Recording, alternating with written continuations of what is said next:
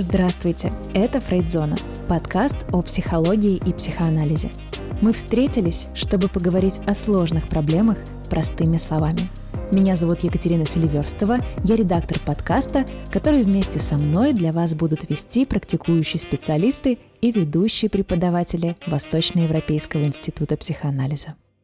И сегодня у нас невероятно злободневная и животрепещущая тема. Мы обсудим искусственный интеллект в психотерапии. И моей сведущей сегодня будет Галина Цебро. Галина, я могла бы сама вас представить, но очень хочу, чтобы вы сделали это сами. Добрый день. Очень приятно. Все правильно, меня зовут Галина, Галина Цебро. Я присутствую сегодня на подкасте «Кто я?». А, вкратце, если себе рассказывать как о человеке, то я человек, который имеет несколько высших образований на сегодняшний момент. Первое мое образование, оно для меня фундаментально, очень важное образование, оно историческое. Я историк-новистик, преподаватель истории. Я занималась э, Англией, Милтоном и прочее. Э, второе мое образование, оно более практичное, я юрист. Э, я применяла его в жизни, много работала, работала точно так же с людьми. В истории дала мне представление о людях с точки зрения развития да, исторического общества. Юриспруденция дала мне представление немножко с другой стороны о людях, и все это меня привело э, к философии определенной, и через философию я пришла в психоанализ. У меня есть образование на сегодняшний момент. Я заканчиваю Восточноевропейский институт психоанализа, я закончила Московскую международную академию тоже по направлению магистратуры. Но у меня там консультативная психология. Восточноевропейский институт дал мне представление о психоанализе. Это как раз та моя глобальная любовь, которая возникла через философию, через желание понять человека. Так что на сегодняшний момент я могу себе говорить, как о психологе уже в настоящий момент состоявшемся, потому что я состою в нескольких обществах. Это и СОТа, Санкт-Петербургская наша транзактного анализа, и ОППЛ, и прочие какие-то у меня там есть э, регалии в этом направлении. Я пытаюсь вступать в сообщество для того, чтобы да, поддерживать себя, развиваться в этом направлении. Так что могу себя назвать психологом с какой-то стороны. Некоторое время назад в нашем телеграм-канале мы опубликовали пост о том, что использование а, искусственного интеллекта, оно регулярно провоцирует множество разговоров об уязвимости ряда профессий, в том числе и психологов. Под постом разгорелась настоящая дискуссия о том, какие профессии все-таки имеют право существовать дальше, какие нет. И одним из тех, кто оставил первым комментарий, это была именно Галина, что, собственно, и определило необходимость в нашем знакомстве.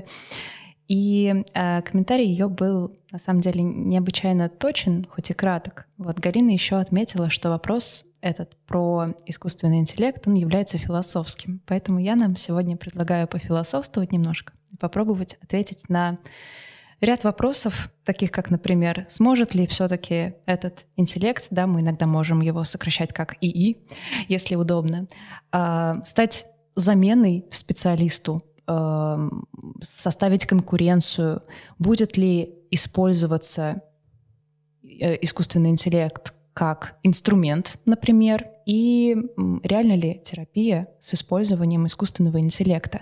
Ну и я думаю, что ряд вопросов других мы также интересных для себя затронем. Вот. Так что план сегодня у нас а, такой. Вообще, а, почему эта тема сейчас так актуальна? Почему она такая болезненная? Ну, я думаю, что тема на самом деле актуальна стала сейчас только благодаря средствам массовой информации. Тема актуальна является уже очень многие-многие годы, наверное, после того, как мы в какой-то технический прогресс вступили, когда мы начали использовать определенные помощники, определенные смартфоны, гаджеты и все прочее. Искусственный интеллект начал набирать оборот уже в тот момент, когда мы начали не представлять в какой-то степени свою жизнь без дополнительных помощников, я так назову, да, потому что по большей части это все-таки предметы на сегодняшний момент, которые нам помогают во всем, начиная от чайника, заканчивая телефоном. А, ну, я думаю, что это дань моде определенной, а, которая сейчас возникла. Опять-таки, средства массовой информации говорят об искусственном интеллекте, хотя та же самая поисковая система Яндекса любого какого-то, да, это тоже искусственный интеллект в своем роде, где мы ищем какую-то информацию. И мы сейчас не представляем своей жизни без этого. Даже когда мы пишем какую-то определенную работу, вот сейчас на своем опыте я пишу работу и бакалаврскую, и магистрскую, пытаюсь статьи писать, э, появилось такое представление, как сноски а, на электронные ресурсы, где ты берешь какую-то информацию. Если взять, ну, я старого выпуска, да, я, ну, не то, что старого, я 84-го года рождения, вот когда мы писали свои первые работы, я писала историю, у меня не было такого представления о том, что я могу какую-то сноску внести как источник, находящийся в интернет-пространстве. Вот за эти годы это интернет-пространство, оно настолько нас поглощает, настолько оно становится еще отдельным пластом нашего существования, нашей социализации, что искусственный интеллект — это как само собой разумеющееся вместе с нами. Оно находится везде и всегда, повсюду. Я тоже задумалась о том, а что меня вообще вот в этом цепляет. Для меня это почему актуально. А потом, проанализировав, я решила, что, наверное, больше всего, скажем так, триггерят заголовки в СМИ, которые находятся, когда мы читаем в тех же самых телеграм-каналах о том, что психологов заменит нейросеть, то ты остаешься с ощущением, словно у тебя что-то что отнимают, и ты остаешься без чего-то ценного для себя, потому что э, мы сегодня поговорим об этом, да, каково это общаться с э, искусственным интеллектом и каково общаться с человеком. Поэтому я бы, наверное, даже не сказала, что сегодня столь ярко стоит эта проблема, что у нас людей прогоняют с рабочих мест. А это тревожность. Тревожность, которая возникает еще до того, как проблема появилась, как вам кажется? Да, человек всегда боится что-то потерять. Потеря — это всегда определенные этапы, это всегда сложно, это всегда очень плохо для человека, поэтому когда нам говорят что-то, что меняет наше постоянство, с учетом наших реалий, в которых мы ну, сейчас существуем, любая потеря, она очень болезненна для нас. И когда мы читаем что-то об искусственном интеллекте, возможно, это даже нас не затронет и не заденет, опять-таки из, расхода, из расчета того, что мы живем в этом во всем. Но когда нам говорят о том, что ты лишишься работы, то это, это глобальная информация для нас, и, конечно же, нас будет привлекать эта информация. Мы будем проверять. Это привлекает нас к тому, тому, чтобы вступить во все эти чаты, вступить в что-то и попробовать да, себя. Это же касается не только психологов, художников и всех прочих иллюстраторов. Это глобальная идея. У меня много знакомых, кто рисует, они сейчас переживают, что нейросеть может нарисовать лучше, чем художник. Да? Это глобальная проблема для них. Тоже тревога такая, которая есть в этом во всем. У меня тоже много знакомых, которые копирайтеры, дизайнеры, журналисты. Они все уверены, что пять лет и на таком ресурсе, как HeadHunter, просто подобная профессия будет, будет отсутствовать как таковая.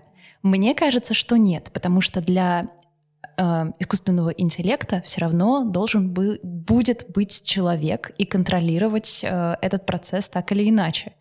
Вот. Но но не все так думают. Я соглашусь с вами. Знаете, много-много лет тому назад, когда появлялись всякие программы написанные, да, 1С и прочее, прочее, ходил такой слух о том, что, знаете, бухгалтеры будут не нужны. это было очень интересно, потому что люди, которые получали это образование, они боялись. Но в настоящий момент мы что видим? Что действительно какое-то нововведение всегда пугает, но оно все равно приходит к тому, что невозможно обойтись в каких-то новообразованиях без человека. Человек на сегодняшний момент все равно остается определенной точкой, центровой, да, ядром каких-то действий. Ведь тот же самый искусственный интеллект, он невозможен без человека. Мы говорим о том, что это не что-то спустившееся с нам с точки зрения как там инородного какого-то да, компонента, который планетно к нам спустился, вот как разум существует вовне. Нет, мы говорим о том, что во главе угла все равно стоит человек. Другое дело, какие цели преследуют те люди, которые создают искусственный интеллект, программы, облегчить, не облегчить. Да? Вот это может пугать, пугать сама цель человека, чего хочет тот человек, который это создает. Вот. Эм, без человека, я думаю, что в профессиях, которые на сегодняшний момент существуют, не обойтись. Если вот дальше можно развить эту тему искусственного интеллекта, то в моем представлении искусственный интеллект — это большой плюс. И плюс, нельзя говорить, что что-то только, только, только плохое. Большой плюс, потому что э, там, где человек не может присутствовать физически, мы все телесны с вами, да, там, где человек не может э, решать какие-то проблемы, например, мы осваиваем космос, возможно, и все прочее, искусственный интеллект — это большой помощник для того, чтобы, да, уже работать там, где среда нам не позволяет находиться.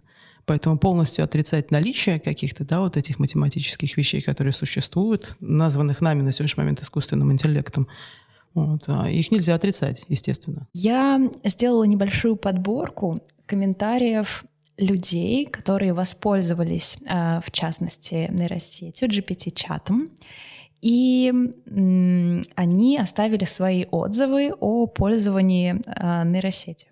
Я сейчас вам их зачитаю по очереди и попрошу каждый, наверное, прокомментировать, так как вы практикующий психолог.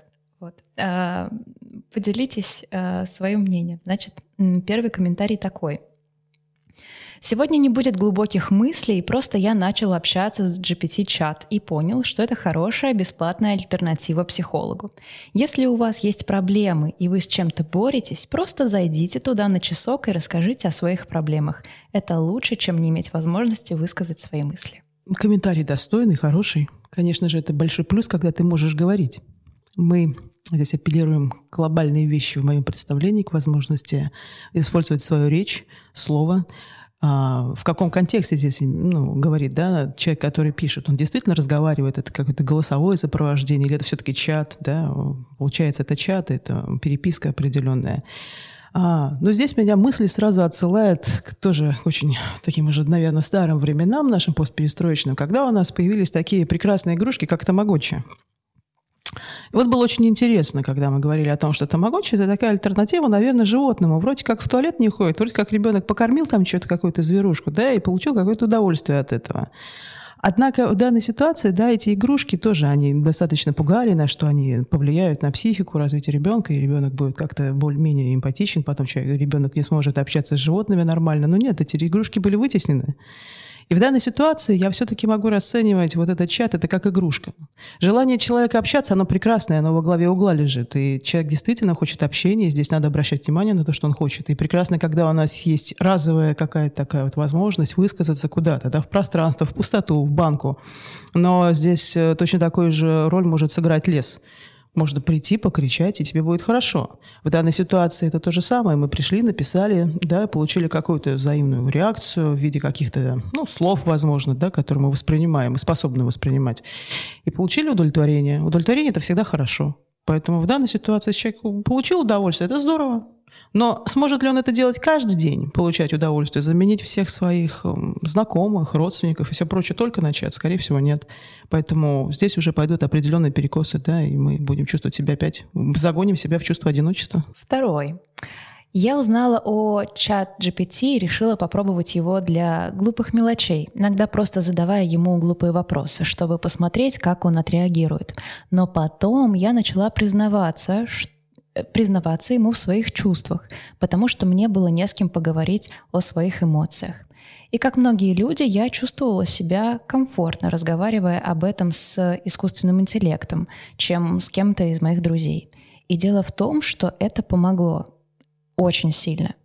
Недавно я даже плакала после того, как что-то случилось, и инстинктивно я открыла GPT-чат, потому что мне не с кем было об этом поговорить. Мне просто нужно было подтверждение, забота и чувство понимания. И чат GPT каким-то образом смог объяснить, что я чувствовала, когда даже я этого сделать не могла. Здесь тоже, да, мы говорим про то чувство глобальное, которое человек очень часто испытывает, одиночество. Мне даже стало немножко грустно слушать этот комментарий. И в конце комментария, знаете, так вот, с такой техники балентовских групп, когда ты что-то слушаешь, и когда ты ориентируешься на свои собственные эмоции, Э, я слушаю, а мне грустно. Я не получаю удовлетворения от того, что я услышала. То есть я говорю о какой-то пустоте, о каком-то одиночестве, я говорю о том, что я не могу взаимодействовать с людьми, которые вокруг меня находятся, я не могу с кем-то поговорить, потому что я не позволяю себе рассказать о чем-то другому человеку, потому что рассказать о себе другому человеку – это тоже ответственность. И в данной ситуации, когда я говорю куда-то где я знаю, что не будет отрицательной реакции, которая тоже может привести к последствиям, где меня просто слушают, да, и, возможно, я получаю ту реакцию, которую я хочу получить, это прекрасно. Но когда ты не получаешь, помимо положительных реакций, еще отрицательной реакции, да, взаимодействие. Взаимодействие в социуме нас всегда учит тому, что реакция может быть не только положительной, но и отрицательной. Это очень важно. А, без этого приспособиться к какому-то житию среди людей будет очень тяжело в любом случае.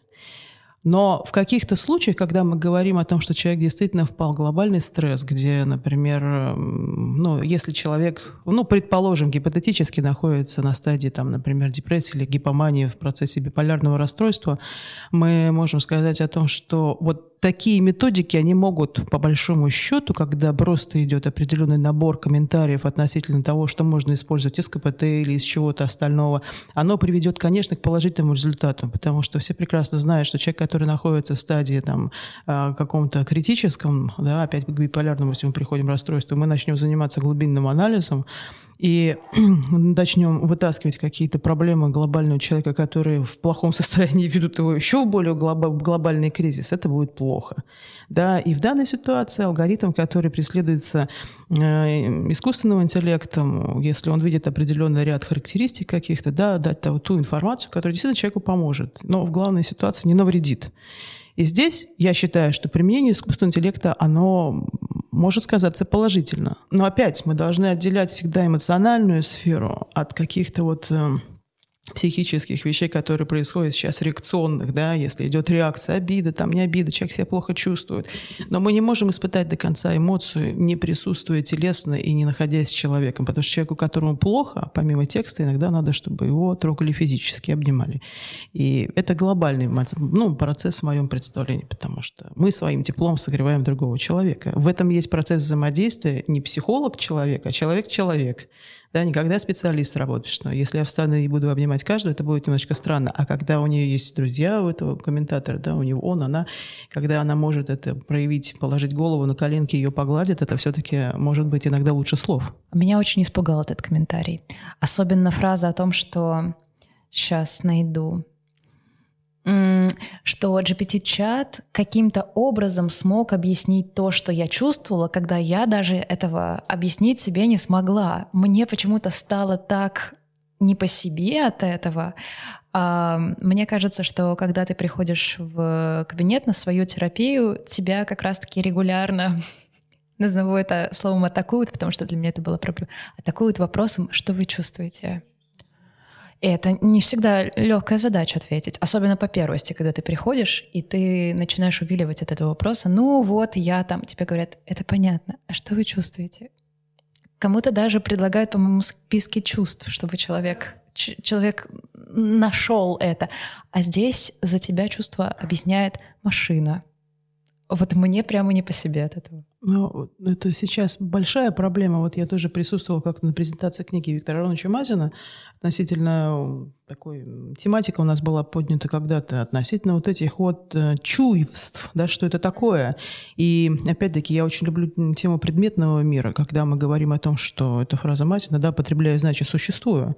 И когда мы ушли в предметный мир, я очень люблю теорию предметного мира Мухиной Валерии Сергеевны, нашего великого профессора, академика, да, психолога, которая занималась феноменология развития личности и бытия. Я считаю, что тут глобальный тоже вклад ее в историю нашей, в науку психологическую. Вот э, где мы говорим о предмете, настолько предмет перетек в нашу жизнь, мы должны чем-то обладать, что иногда слово становится для нас предметом. Это элемент шизофренический. Да? Когда мы говорим о том, что к нам приходят на консультацию и говорят, а чем я болен? То есть это уже глобальная идея, где человек хочет получить конкретный диагноз, и когда он его получает, любое расстройство, которое сейчас есть, любое расстройство он получает, он его холит или леет как предмет, потому что это объясняет меня, это я. И я уже слово перевожу в предмет. Ну, элемент, опять-таки, да, такой, если брать психоаналитический такой, когда мы создаем вот этот предмет. И в данной ситуации, когда кто-то что-то тебе решает, когда тебе говорят твои чувства, ты их берешь и складываешь, когда тебе говорят, э, что ты, кто ты и все прочее, познавательный вот этот процесс, да, того, кто я, ты можешь себя составить как из предметов и понять, что я вот такое составное представление о себе, которое могу опять-таки презентовать другим в данной ситуации, потому что понять, а что я, кто и как я чувствую, это очень сложно. И очень жутко, когда за тебя это объясняет машина. Да, это, это очень, это, это страшно. Много лет назад, когда я проходила терапию, мне сказали попробовать переосмыслить травмирующие события в моей жизни и подумать о том, как они могли бы пройти по-другому. Я не смог этого сделать. Все, о чем э, я думал, это были мысли. Если бы все прошло по-другому, мне не нужно было бы сейчас находиться на терапии. Как я могу просто притвориться, что все прошло по-другому? Итак, на днях я вел параметры травматического события, которые произошли со мной. Черты человека, возраст, профессию, обстановку. В ответ я получил нечто похожее на новелизацию того времени в моей жизни. Но э, искусственный интеллект сделал кое-что другое. В нем использовалась, использовалась перспектива третьего лица. Говорилось о чувствах других людей. Это ничего не оправдывало, но это был шанс для меня впервые за 30 лет вывести себя за пределы ситуации. Позже я дал ему еще одну подсказку. Ему это э, интеллекту искусственному. Как я повел себя по отношению к другому человеку в результате первого инцидента. Я снова наблюдал за развитием ситуации и, взяв ее под контроль, направил ее так, как хотел бы, чтобы она развивалась. Когда я увидел решение, оно, произо... оно оно принесло мне невероятный покой. Я смог поразмышлять о себе, проследить закономерности между этими инцидентами, определить свои ошибки и взять на себя ответственность, не оправдываясь. В эти выходные я сел за стол и написал письмо с извинениями второму человеку, за инцидент, который а, со мной и с ним произошел. Впервые в жизни я лег спать без сожалений и разочарований по поводу тех событий. Эти две подсказки помогли мне добиться большого прогресса в преодолении травмы, чем все остальное, что я когда-либо делал. Очень, очень все глобально звучит. Я даже заслушалась, настолько это интересно, глобально. У меня даже какое-то ощущение виртуального мира такого возникло, где какие-то сцены разыгрываются, картины, да, где человек решает и видит какие-то альтернативные способы решения своей проблемы.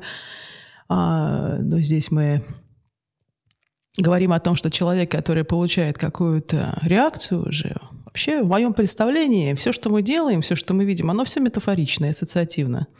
То есть, когда мы что-то принимаем решение, когда мы идем, вот он видит определенные картинки, определенные решения. Мы что-то принимаем, что-то не принимаем, потому что это созвучно нашей какой-то психике или нашему да, внутреннему ощущению, там, духовному ощущению каких-то, либо не созвучно. И если бы психика человека была не готова к определенным решениям в данной ситуации, как он говорит, да, вот проходил какие-то дополнительные мероприятия, терапию какую-то до этого момента, да, но оно нам ничего не помогало, оно ничего не пропадает бесследно. Естественно, психика уже в определенный момент была готова к тому, чтобы увидеть в том, что преподносит искусственный интеллект, уже какую-то ассоциацию, метафору, которую он принимает за то решение, которое ему уже подходит да, и в данной ситуации для того, чтобы сесть и осмыслить о том, что другие люди вокруг тебя тоже что-то испытывают, это очень глобальная вещь. Зачастую, находясь даже в общественном транспорте, в метро, прошу прощения, в общественном туалете, мы можем посмотреть на то, что люди очень часто не думают о том, а что будут испытывать другие, которые находятся рядом с нами. Это вопросы и воспитания, и это масса вопросов, и культуры, и воспитания, и всего прочего, но прежде всего вопрос самого человека, готов ли он воспринимать другого человека напротив себя брать ответственность не только за себя, но и за человека, который напротив. И чтобы создать ему комфорт, уют. И здесь, когда он приходит к мысли о том, что, боже, а там же были другие люди, да, и что они чувствовали, что они смотрели, когда он имеет возможность э, виртуально перемещаться из одного субъекта в другой и попытаться хотя бы понять, да, почувствовать, а что чувствовали эти люди, но я думаю, что это большой прогресс этого человека. Благо, что действительно я не могу представить вот сейчас, да, мы говорим об этой ситуации, да не могу представить, как была разыграна ситуация, и что конкретно искусственный интеллект давал какие-то, это, это ответы, это какие-то представления. Я понимаю, когда это происходит в кабинете психолога, вот ты ребеночку, значит, посовываешь так игрушечки, и он вот этими игрушечками там тебе расставляет, да, как мы говорили, эмоциональную сферу, там родители изображают, кого-то изображает, и ты что-то уже понимаешь на этой сцене. А что происходит в искусственном интеллекте, что он дает? Какие-то мимические реакции, людей рисуют, виртуальная какая-то, ты очки надеваешь, что или, или это все время перепуск, переписка. Если мы говорим о переписке, то это по большей части все-таки мое представление о том, что там происходит. Это моя психика, это мое воображение, это моя фантазия. Поэтому здесь я думаю, что большой прогресс был уже заложен в самом человеке, его психическом. И большое спасибо тем людям, которые с ним проработали до этого момента, где он смог уже получить окончательное какое-то решение в виде, пускай искусственного интеллекта. Он точно так же мог уйти в путешествии видеть это все в горах, и как угодно могло произойти это с ним. Ну, то есть получается, что уже какая-то внутренняя работа была осуществлена, терапевт тоже этому поспособствовал, но все эти три комментария на самом деле о том, что вот терапевт не помог, а ИИ помог. Ну да, безусловно. Терапевт это всегда в какой-то степени для человека э, для многих людей вот э, это частая проблема. Мы сейчас тоже часто сталкиваемся, когда приходят люди и говорят, вы знаете, я была там, ну это выясняется зачастую не на первой сессии, а люди даже склонны скрывать это. Я была у предыдущих, да, 5, 6, 7 раз, 8 раз. И все зависит от контекста. он туда ходит для того, чтобы что? Чтобы проверить, что это действительно не работает? Тогда зачем ему это надо? Здесь мы не будем уходить в какие-то да, характеристики личностные, там, диагностические, что это такое. А, проще говоря, а кто-то приходит, и он готов действительно к помощи. Он говорит, я хочу, чтобы вот эта задача была решена, и он с тобой работает. И когда человек сам по себе готов, я больше чем уверена, что ну, 50% психологов, они помогут. Не помогут только те, которые, ну, увы ах, на сегодняшний момент имеют псевдообразование или там сами не понимают, что они делают. Да, это, ну, да, сегодня это глобальная проблема, это другие 50%. Увы ах. Но по большей части поможет любой. Вот, вот этот психолог, который поймет, что с ним человеком происходит, и я готов, я хочу воспринимать. А если я не хочу, я не готов, я пришел самоутвердиться, потому что я вот такой прекрасный, да, обо всем что угодно можно говорить. Я так называемый себя с эпохи нарциссизма и все прочее, когда я самоутверждаюсь о том, что я прекрасен, я хорош, а ты ничего не знаешь, ну да, конечно, я ничего не знаю. Но ты точно так же встанешь, ничего не получишь, уйдешь дальше страдать. Или получать удовольствие от того, что ты страдаешь. Черт его знает, да? В какой ситуации, в каком контексте.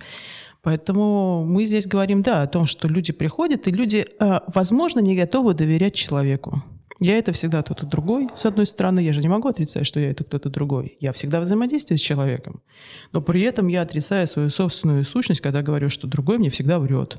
Другой мне не поможет я не существую без другого, но другой не поможет мне при этом. Да, это какой-то опять страх. Это вопрос о том, что я чего-то все время боюсь. Я боюсь о своем каком-то внутреннем мире существования, что меня кто-то нарушит мою целостность.